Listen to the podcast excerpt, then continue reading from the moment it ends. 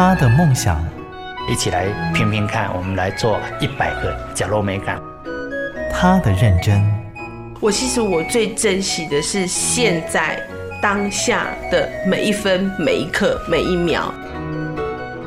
如果你愿意这样去看待你的那个生命历程，你要去实践梦想是一件不难的事情。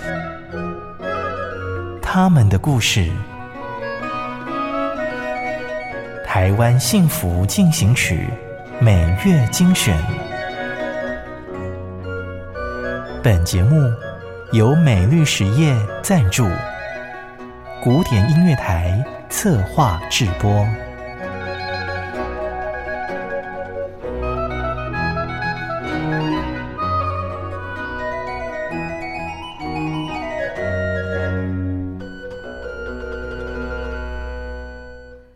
Podcast 的朋友您好，你现在收听的是《台湾幸福进行曲》，我是节目主持人廖婉君。这个节目是由好家庭联播网、台北 Bravo 九一点三、台中古典音乐台 FM 九七点七制作播出，由美律实业赞助。很开心透过这样的方式让你听见我们《台湾幸福进行曲》，报道台湾许多默默耕耘的人物故事。透过我们实地的采访报道，让你听见更多的温暖和感动。接下来就跟着我进入这一集的《台湾幸福进行曲》。《台湾幸福进行曲》为都市里的原住民找回部落的家，乐窝协会，让我们快乐的窝在一起。我是乐窝的嘉贤。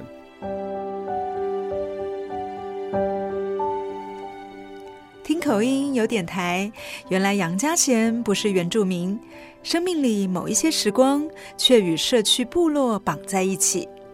当年政府为了安置被迫迁徙的三英部落居民，在新北市三峡新建了龙恩埔国宅，成为都市原住民的聚居地。但低收入家庭与环境的歧视，却让这里一度成为孤岛。杨家贤当社工蹲点十年，之前服务的单位工作有些变化，要撤了，但他发现自己不能说走就走。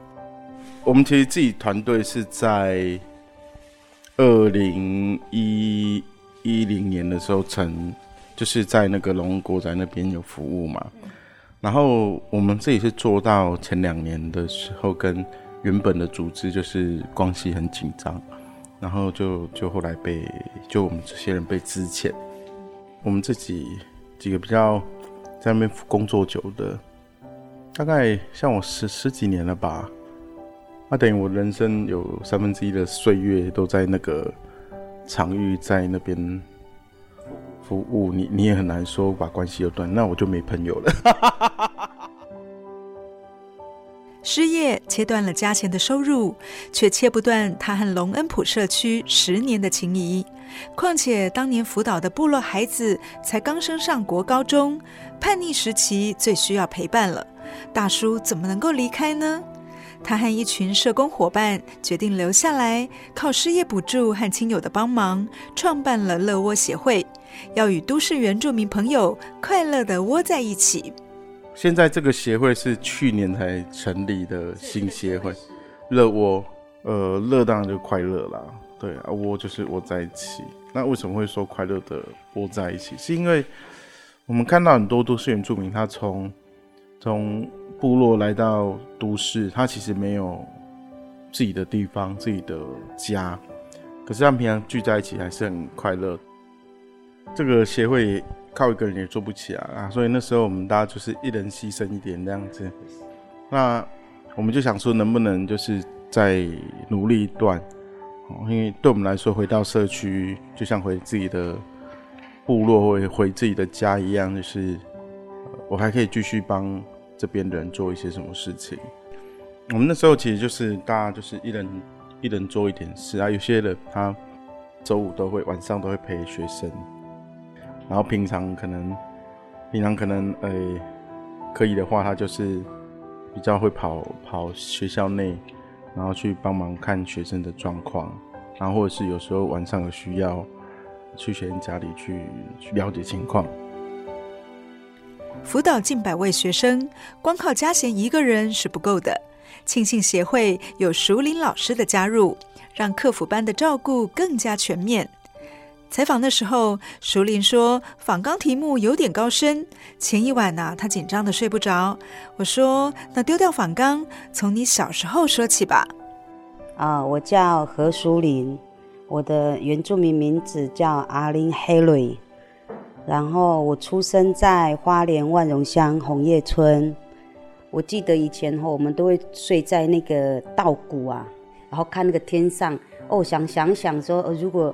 坐在飞机上是什么感觉？那样子。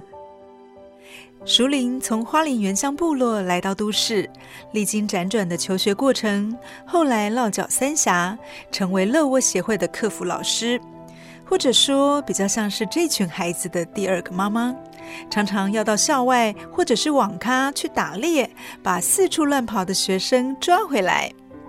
呃，我来到这个。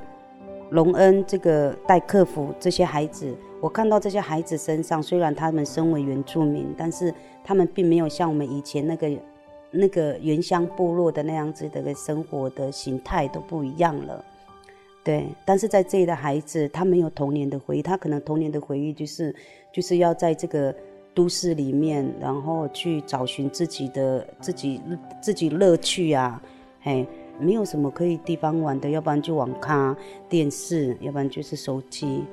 嗯，跟我们真的是真正跑到大自然这样是不一样的。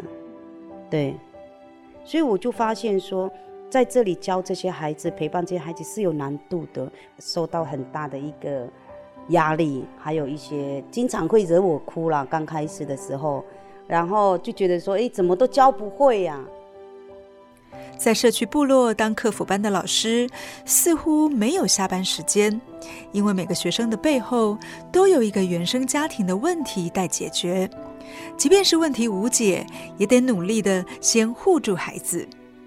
我碰到的那个问题是一个，就是说联络部，哎，这几天联络部都没有签。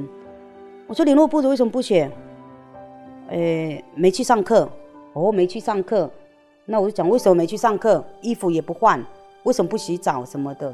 他就讲说，哦，我妈妈昨天带我们去那个桥下睡觉啊，我就知道原因了。然后我就必须要进入到家庭啊，然后再来就是我们也希望家长能够进到我们社区客服班里面去协助客服班，就是互助的观念嘛。我们的原住民的文化里面都是还有一个互助的功能。族人在哪，部落就在哪。何淑玲期许原民的孩子们，在都市丛林里也能够扬起勇气的弓，活出自己特有的样子。我进去客服班当老师的时候，客服老师的时候，我才是真正去学习我怎么当老师，因为我也是原住民嘛。那用原住民的方式去教孩子，完全没有教材，也没有。教科书什么都没有，就是以自己的经验。我希望这个孩子他能够长成属于他的样子。我后面就没有慢慢当老师了呢，我后面就是慢慢怎么当妈妈了。我希望孩子们能够活出他们想要的样子，然后能够快乐、快乐的生活在这个都市里面。不要求孩子跨栏进步，只求心灵快乐的跳舞。对淑玲来讲，就是幸福的小确幸。就连团队里最年轻的社工，二十出头岁、未经世事、绰号“右上”的个性女生王艺婷，汉人要怎么走进原民少年的内心世界，用他们的语言来对话，对她来说也是考验。呃，我是艺婷，然后绰号“右上”。呃，我是社工系毕业的，一开始接触到这个地方，接触到这样子的人，很受挫。我一直在受挫，我现在还是觉得很受挫。不是啊，就是我觉得那个受挫可能也是一种必经吧。他就是比较慢慢在对青少年这一块，就是他们可能不不只是家暴，可能是他们去打别人。反正我会让你知道你，你你你找我真的有事，我就是会面对，我就是会帮你一起处理这样子。我觉得他们愿意让我跟他们的人生的阶段是有一部分的重叠的机会的。那那这件事情可能对我来说，会是我现在觉得的一个呃成就感或价值。现在乐窝协会有社工、客服班，还有教孩子打拳的拳击教练，有汉人也有族人，一起陪伴近百位都市原住民少年，不把路走偏。嘉贤从不认为乐窝协会必须有什么远大的目标，看着孩子小小的进步，就能有大大的感动，这就够了。哇，你今天竟然去扫地，怎么会那么乖？这样子，或者是说。妈妈有来啊！哈，你今天竟然是自己洗完澡才过来。小朋友写练习写字，他真的会写自己的名字，你才跟他说：“哎、你好棒哦，你会写自己名字。”林莎从原本的那个一笔一画歪七扭八到他会画圆，他会画方，到他会一一字一画的写。你每个过程都是努力，每个过程都是改变。我们走进位在新北市莺歌附近的新北市乐窝社区服务协会，墙上满满的都是原住民孩子的照片。社工杨家贤告诉我们，虽然这里不是真正的部落，却可以让原民少年有家的归属感。在现场观察十几年，很多原住民，我们在那边带的原住民的孩子，我们看到都市比较大的情况是，呃，因为父母通常工作也很晚回到家嘛。小五、小六升国中就是跌跤，他们爸爸妈妈也很难，真的好好去呃找到方法解决。在家少了父母的伴读，在学校有时候还会被同学呵呵叫狗。都市原住民少年在学习的路上总是跌跌撞撞，加上年少轻狂，难免拳脚相向的跟同学起争执。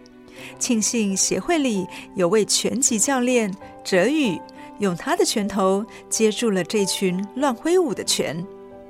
就哲宇他刚认识的时候，就是年轻人嘛，有二十几岁的年轻人，就是拳击手出身的。然后他那时候就讲说啊，他觉得那些呃部落的弟弟妹妹每天来打架干嘛，就浪费啊，应该就是不要打架，练练打拳啊。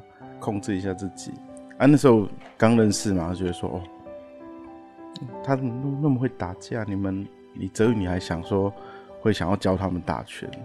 哎，这到底什么理由？嗯，有啦，有一个小朋友，那个小朋友他以前国一的时候，因为被同学欺负啊，就一直弄他弄他，然后就一直骂他哎，土著。对，然后我们就想说，哎，那这样子我们到底能够为这孩子做些什么？对，看到他们有一天在打篮球的时候，就看到哇，如果这一批人跑来练拳击的话，那应该很屌，天赋天赋很好。曾经是拳击国手的陈哲宇，泰雅族人，小时候也曾经被歧视、被霸凌，看到这群弟弟妹妹受到欺负，就想到当年的自己。大家都说都市原住民是弱势，他想要告诉大家，我们并不弱。于是透过协会募资，组成了热源拳击队。手上的拳套有了，但脚下的场地始终没有着落。我们周五有那个教练培力课程，对，没有啊，从来都没有场地啊，我们从来都没场地啊。我们就是。自己找空地啊！我觉得环境上很困难啊，不过就是越困难的环境，其实大家就越越容易在一起。打拳击很有趣，你一个人要练不好练，必须要依靠你旁边的队友，才有办法做好更多的训练。对，我觉得那种感觉就是大家就是紧紧的抱，在在团队里面就是形成一个家庭的概念。不是不只是我，其实有很多的小朋友啊、青少年都很喜欢这样子聚集在一起的感觉。学长姐的训练有成，让学弟妹也陆续加入了拳击队。哲宇教练回想当初，只是希望这群孩子不要打架，如果真要打，就在擂台上打出自己的未来。他们看到我在拳套玩，那小朋友看到就觉得，哎，怎么会有这个？然后他们看到就觉得很新鲜啊，又很有趣啊，然后就想来玩套手啊，干嘛的？然后就教他们一些正确的一些攻击跟防御，主要是希望他们能够就是如果真的想要打架或怎么样的，我们约约我们来打拳击，我会看着你们练。所以算是很凶的教练跟老师吗？你要看你要看状况啊，对，就是这个是一个很严重的人人格分裂，你知道吗？对吧？就是你你同时要扮演一个呃比较柔软的社工，然后就是在训练环境下，你要把那个很严格很严格的那个气息拿出来。在学生上场比赛之前，哲宇教练总是不忘的提醒他们：五只手指头握紧才像个拳头，就像把命运掌握在自己的手里一样，奋力一击就对了。之前我们就有在跟孩子讲过说，哎。你们进高中之后，你们最起码都可以拿个全国前三，我觉得拿冠军都不是问题，只要你们肯练。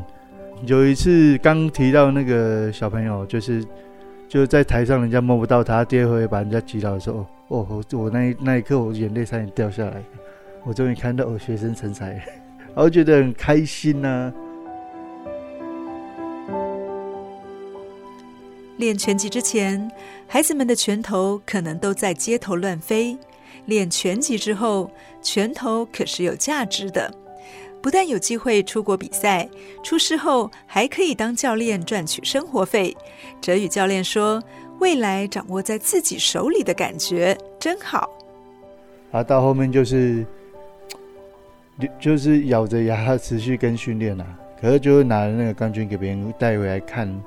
同学看到就，呃，真的有努力这样，然后被被全班认同的感觉，我觉得那开那很开心。我比较想要的是这一个，对，啊、找到自己的路，那当然是最更好的事情了，对。然后也借此就是后面我们也常常就是带着他一起去外面做分享，对，然后借由分享去分去去提出他一些过往的经验，我觉得对我来说这是一个很好的事，因为他还有弟弟妹妹都还在我们拳击队里面，对，然后这也是我们期待就是用拳击做传承的一种方式。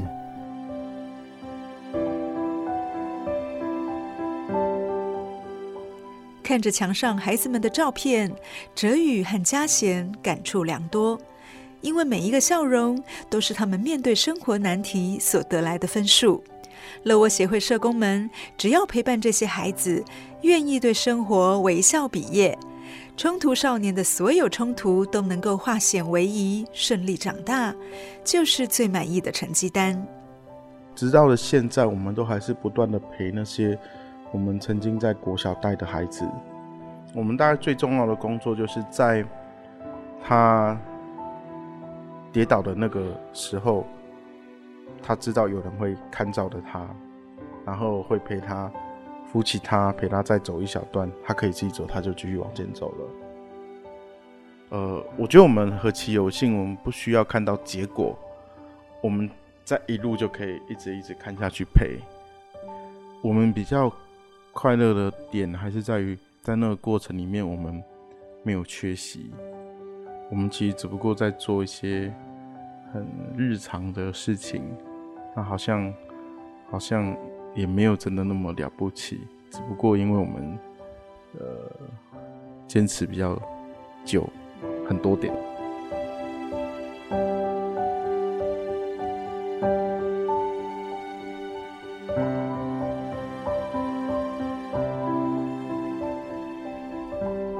感谢您的收听，希望你听完这一集有些收获。如果有任何建议或者是心得，可以在 Facebook 或者是 Line 私讯跟我们分享。Facebook 请搜寻 at @classical 九七七，Line 的账号请搜寻 at @fm 九七七。期待与您有更多的互动，也欢迎您告诉我们您的故事。我们下期再见，拜拜。